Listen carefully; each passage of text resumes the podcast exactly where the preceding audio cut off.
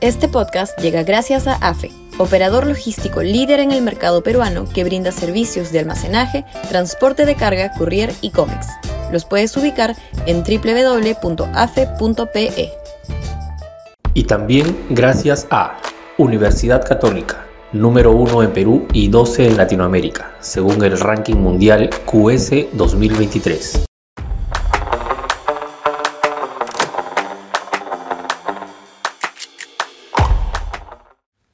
Si la calle no se activa, nos fregamos hasta el 2026. Sudaca, Perú. Buen periodismo. Al final del día, el presidente Castillo terminó conformando un gabinete remendado, pero de la misma medida que los anteriores. Las especulaciones de que iba a armar un gabinete independiente, de ancha base, con personajes tecnocráticamente solventes y políticamente autónomos, cayeron en saco roto. Castillo no va a salir de su zona de confort. Necesita Samires, Veders, Brunos, Aníbales, allegados a Cerrón, obsecuentes como Salas, operativos a los manejos turbios que se están haciendo en el Estado. Véase con atención el nuevo ministro de Transportes que ya venía cuestionado de vivienda y lo están llevando a su colapso.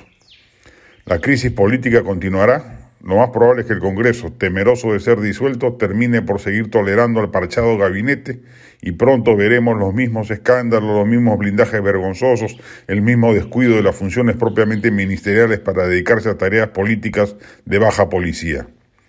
Es una desgracia política la que el Perú está viviendo con un ejecutivo mediocre, incompetente y corrupto y un legislativo que no da la talla para ponerle fin al suplicio si ya no con una vacancia que a estas alturas se ve imposible, al menos con un adelanto de elecciones que recorte el mandato malhadado del inquilino palaciego. Ojalá la calle despierte. Hay motivos suficientes de indignación. La corrupción del entorno presidencial, la crisis económica y el embate de la inseguridad ciudadana, que crece mientras el ministro del Interior anda ocupado en desarmar el equipo asignado a la fiscal de la Nación. Basta un hecho que detone la protesta, como sucedió en la absurda inmovilización obligatoria del 5 de abril y que prenden los diversos colectivos que hoy andan adormecidos y que se produzca una protesta de tal envergadura que ni el gobierno central ni el Parlamento puedan resistirse a hacer lo que corresponde hacer. Es la única salida, al parecer. Castillo no se quiere ir, no le importa que ya su gestión esté muerta y sea incapaz de emprender siquiera alguna política pública sostenida y el Congreso, arrellanado en sus curules por un sueldo y por seguramente los extras que suelen provenir de lobbies o la cooptación corrupta del régimen, tampoco se quiere mover de su asiento. Si la ciudadanía no se activa, sufriremos este calvario hasta el 2026. Muchos ingenuos están esperando el audio o el video bomba cuando eso ni hace falta para promover actitudes políticas más firmes y decisivas. Es el Perú sano el que tiene que reaccionar frente a la miasma política que nos gobierna en los dos principales poderes del Estado.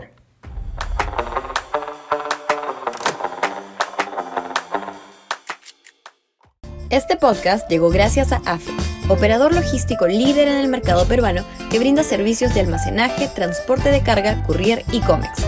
Los puedes ubicar en www.afe.pe.